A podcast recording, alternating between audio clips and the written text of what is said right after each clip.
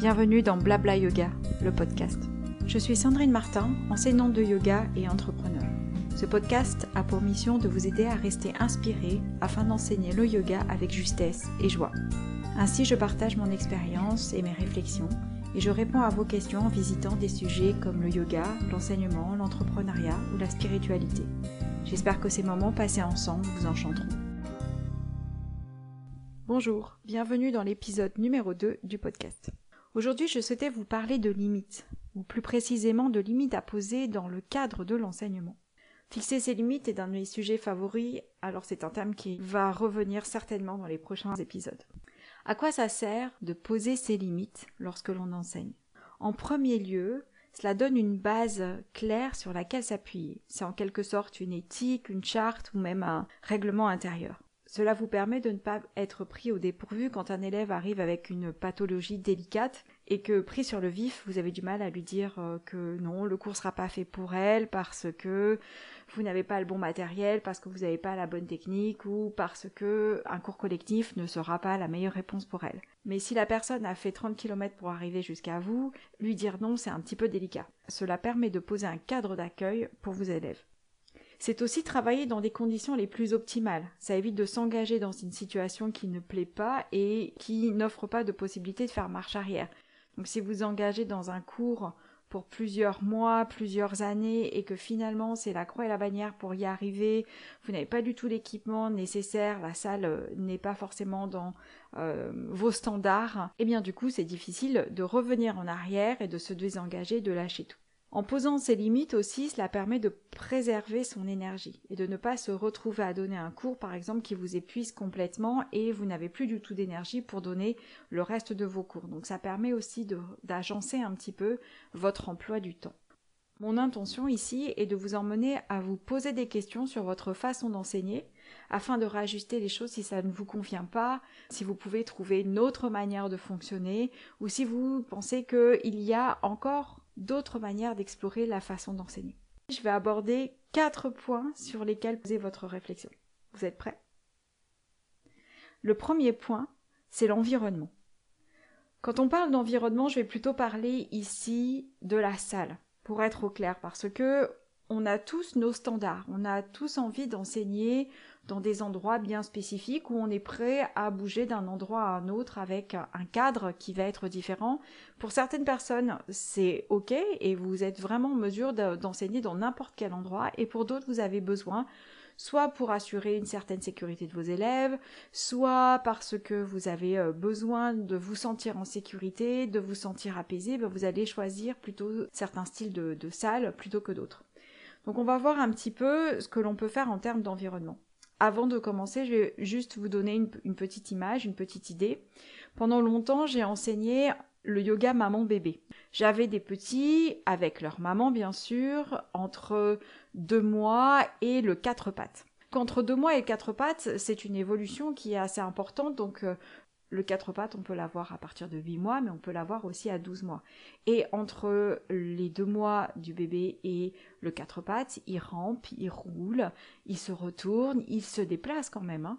Ça veut dire que la salle doit être équipée pour pouvoir accueillir ce genre d'enfant c'est-à-dire qu'il n'y a pas de prise euh, dans lesquelles mettre les doigts, il n'y a pas de jouets ou de matériel qui risque de leur tomber dessus, euh, les doigts ne peuvent pas être coincés sous une porte ou autre chose. Il est donc important de prendre en compte l'environnement pour assurer la sécurité de ces bébés-là. Donc voilà, je vous donne une petite illustration. Je vous donne une illustration donc de l'importance de l'environnement en fonction du cadre des élèves que vous avez en face de vous et bien sûr de, euh, du style euh, que vous donnez. Donc on va commencer par une chose qui est assez simple, qui est la propreté. Est-ce que dans toutes les salles dans lesquelles vous travaillez, c'est quelque chose que vous regardez? Est-ce que vous regardez si euh, il y a des moutons sur le sol? Est-ce que euh, euh, vous regardez si les vitres ont été lavées, etc. Donc ça peut être important parce que rien de plus désagréable de se mettre au sol, dans un chien la tête en haut, dans un petit cobra ou dans n'importe quelle posture et de voir tous les petits moutons qui sont sur le bord de la salle on n'a pas vraiment envie de se mettre par terre. Donc voilà, c'est une question de standard. On peut travailler dans un gymnase qui est vieux, avec un matériel qui est vétuste, mais qui semble propre. Il n'y a rien qui traîne, pas de papier, pas de moutons. Et même si euh, il y a une atmosphère de vétusté, on se sent quand même dans un, dans un environnement euh, soigné. Donc voilà déjà pour la propreté. Il m'est arrivé de donner un cours en entreprise dans une salle qui servait à la fois aux réunions, à euh, prendre aussi les petits déjeuners dans lequel les gens marchaient avec leurs chaussures. Il y avait donc parfois des miettes, des moutons parce que la salle n'était pas nettoyée tous les jours, les tapis n'étaient pas forcément dans les meilleures conditions, donc on se retrouvait à être par terre dans une salle un peu cracra et faut tout dire, ça donne pas du tout envie de se mettre au sol et de pratiquer le yoga parce qu'on n'est pas du tout en sécurité dans ces cas-là. Ensuite, vous pouvez regarder la lumière. La lumière, en fonction de votre style, bien sûr, va avoir un impact ou pas. C'est sûr que si vous avez juste un plafonnier et que vous avez plein phare ou rien du tout, ben, vous allez vous retrouver dans une difficulté quand vous allez passer dans Shavasana, parce que soit vous les laissez s'allonger sur le dos avec les lumières euh, fassent euh, plein feu et du coup vous avez du mal à, les maintenir dans un état de relaxation et si vous éteignez les feux, ben, vous n'avez plus rien du tout et vous vous retrouvez dans le noir, ce qui est quand même assez propice à l'endormissement. Donc n'est pas idéal non plus.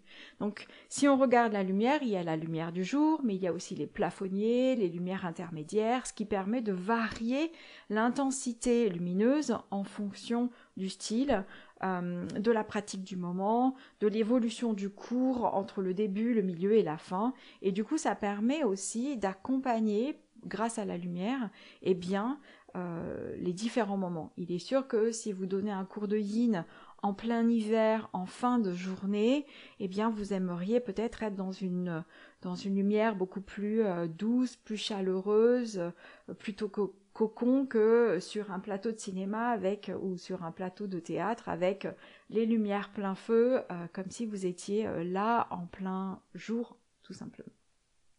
Ensuite, parlons de matériel. Quel est le matériel qui vous est indispensable pour pouvoir enseigner?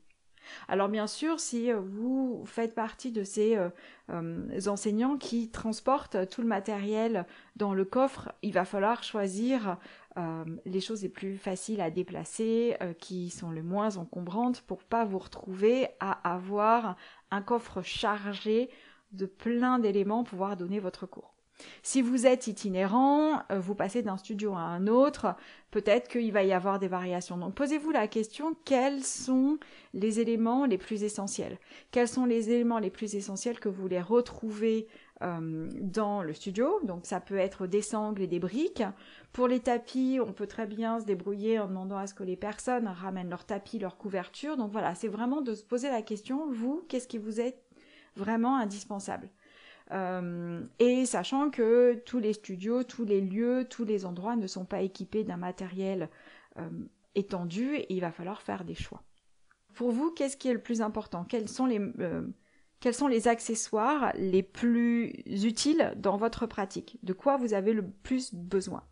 Vous allez aussi euh, pouvoir réfléchir en amont en disant bah tiens je donne cours dans la salle A et dans la salle A je sais que j'ai pas de bolster donc est-ce que le cours que j'ai préparé aujourd'hui me permet de travailler sans bolster?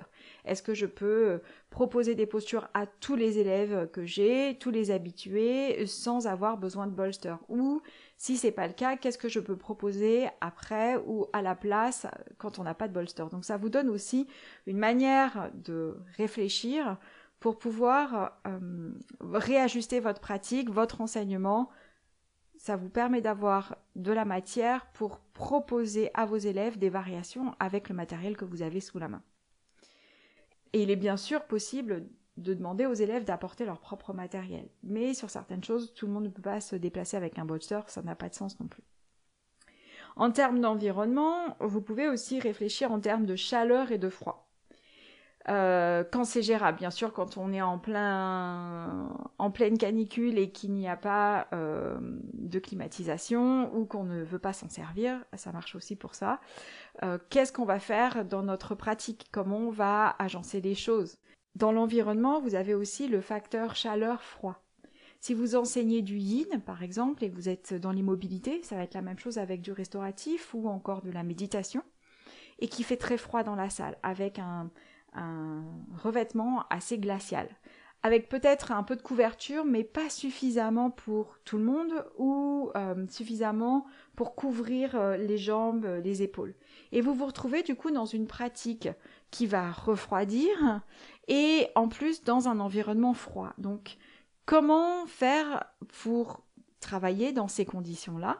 Est-ce que vous aménagez votre, euh, votre séquence pour que finalement il y ait des temps de réchauffement, pouvoir repartir dans l'introspection, dans l'immobilité et pouvoir tolérer la fraîcheur?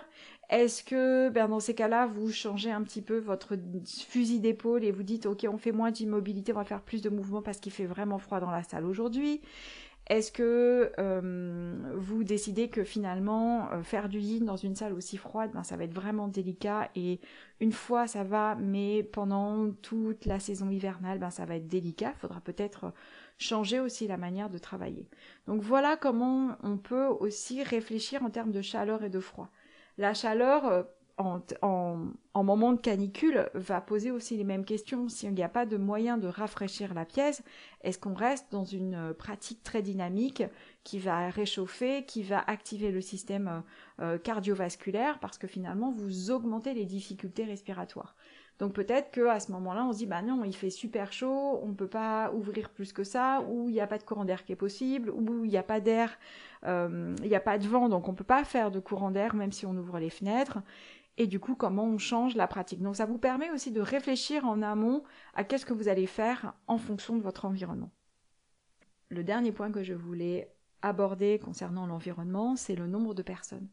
Combien de personnes vous pouvez accueillir dans la salle? Alors si vous travaillez dans un gymnase, parfois vous pouvez aller jusqu'à 50 personnes. Ça, c'est une autre question. Est-ce que vous avez envie de travailler avec 50 personnes ou est-ce que vous préférez travailler avec 20 personnes ou même 6 personnes? Vous avez euh, certainement des collègues qui ont monté leur studio dans des petites euh, petites structures où ils accueillent 6 8 personnes parce que c'est ça qu'ils veulent faire. C'est comme ça qu'ils ont envie de travailler. Peut-être vous, c'est comme ça que vous avez envie de travailler. Et d'autres personnes aiment bien les grands espaces où on peut accueillir beaucoup de personnes parce que le style le permet, parce que euh, on a une voix qui porte, parce que c'est ce qu'on a envie de faire, etc. Donc, quel est le nombre de personnes maximum que vous pouvez accueillir dans la salle? Et est-ce que vous voulez monter un maximum de euh, cette capacité? On peut voir aussi dans l'autre sens, on peut se sentir à l'étroit quand il y a beaucoup de monde. Ou encore, il sera nécessaire d'utiliser moins d'accessoires parce qu'on a atteint le maximum de capacité dans la salle et que sortir tout le matériel va restreindre encore plus l'espace. Donc ça permet de jongler aussi en fonction du nombre de personnes, du matériel que l'on a, de l'agencement des tapis au sein de la salle pour pouvoir accueillir tout le monde dans les meilleures conditions et que personne ne se sente lésé parce qu'on est trop serré. Il est sûr qu'après la période Covid où on a eu la possibilité de s'étaler, d'avoir un peu plus d'espace, il y a beaucoup de personnes qui ont du mal à se retrouver collés les uns à côté des autres, tapis à 10 cm les uns des autres façon euh, New York City. Donc voilà, à voir un petit peu vous comment vous souhaitez euh, travailler, comment vous souhaitez accueillir vos élèves dans cet environnement et quels sont les facteurs les plus importants pour que vous puissiez enseigner avec justesse et plaisir. Le deuxième point que je souhaitais apporter, c'est le public. Est-ce que vous êtes en mesure d'enseigner à tout le monde?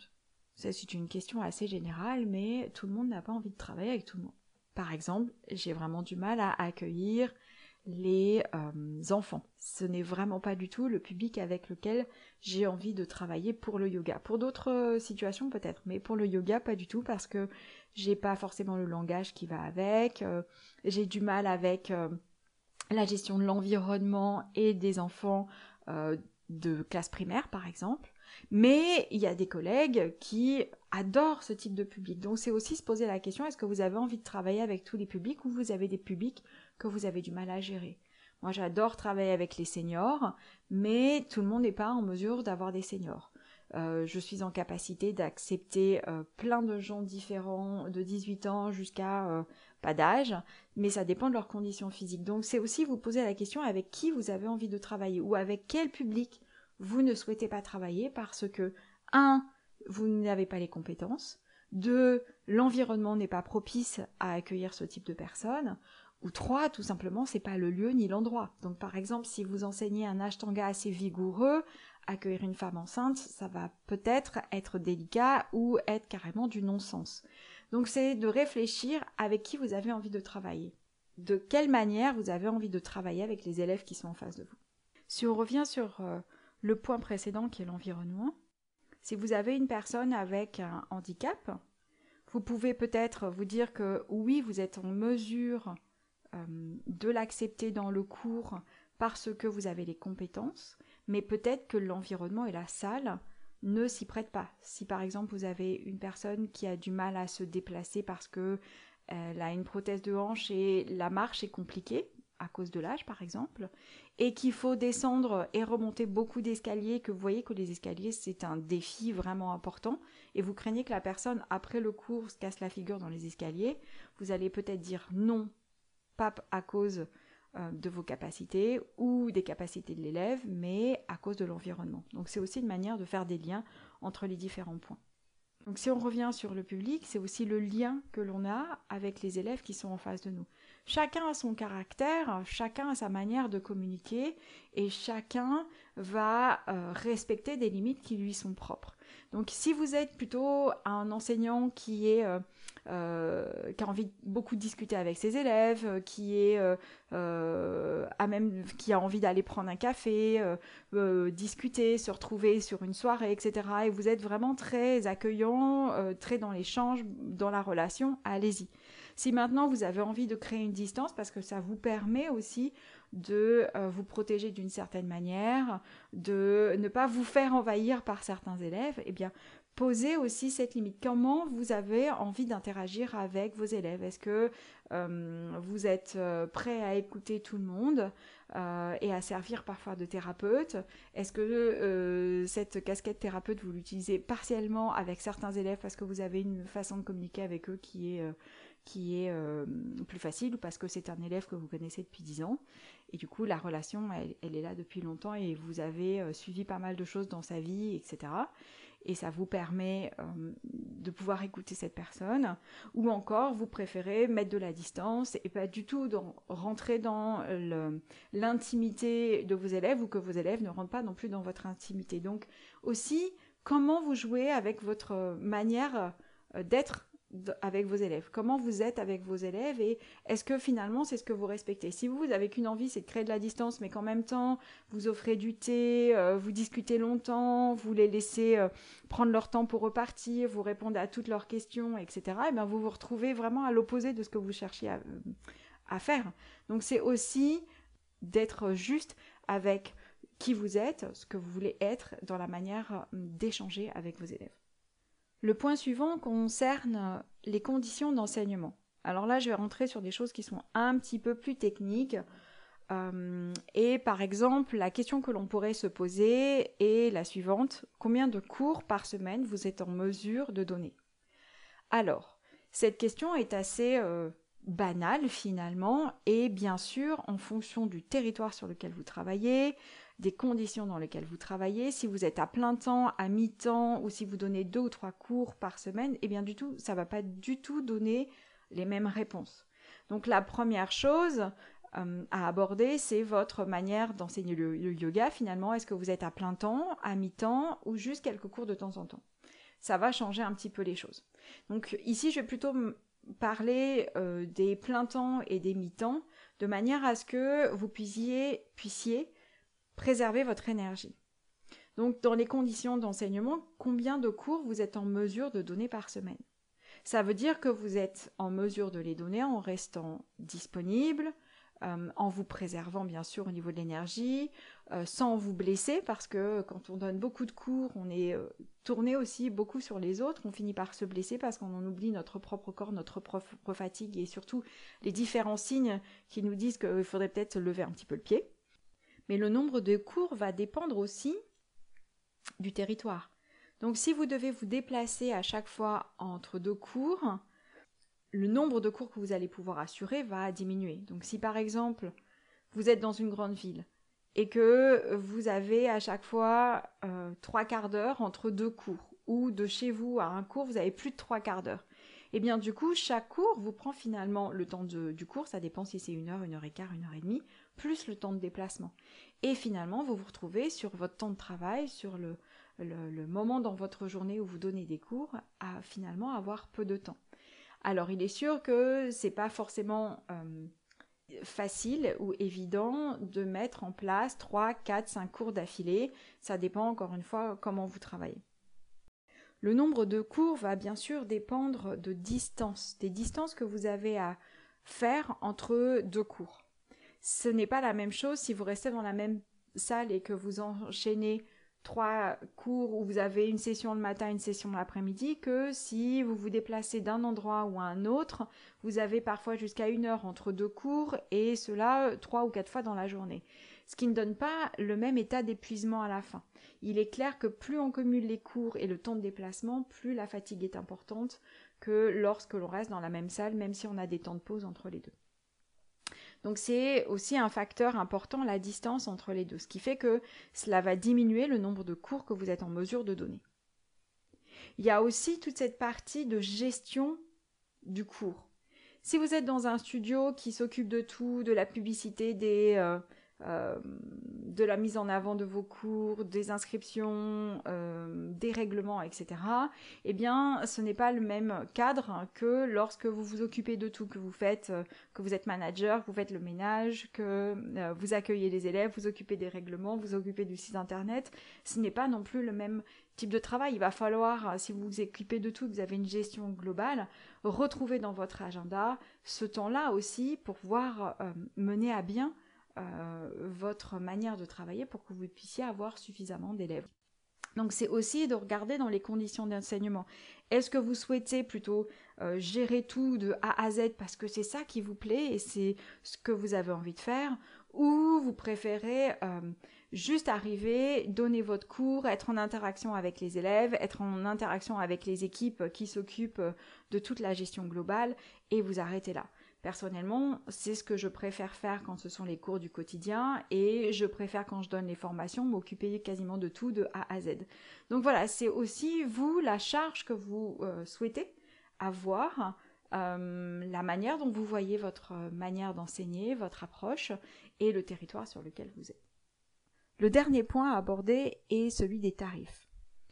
Je reviens sur le point précédent qui est ce n'est pas la même chose si vous êtes à plein temps, à mi-temps ou si vous donnez juste quelques cours.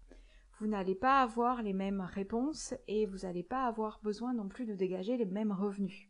C'est de regarder finalement quand vous acceptez un cours, quand vous créez un cours, quel est le tarif le plus juste pour avoir une rémunération qui vous convient. Réfléchissez aussi de manière globale à pas juste prendre en compte votre location de salle, par exemple, et euh, les, hum, le nombre d'élèves que vous avez, du coup, le chiffre d'affaires que vous faites sur ce cours. Vous devez englober dans vos dépenses euh, les transports, l'essence si vous en avez, matériel informatique si vous avez besoin, la SACEM si vous diffusez de la musique, vos assurances professionnelles et personnelles.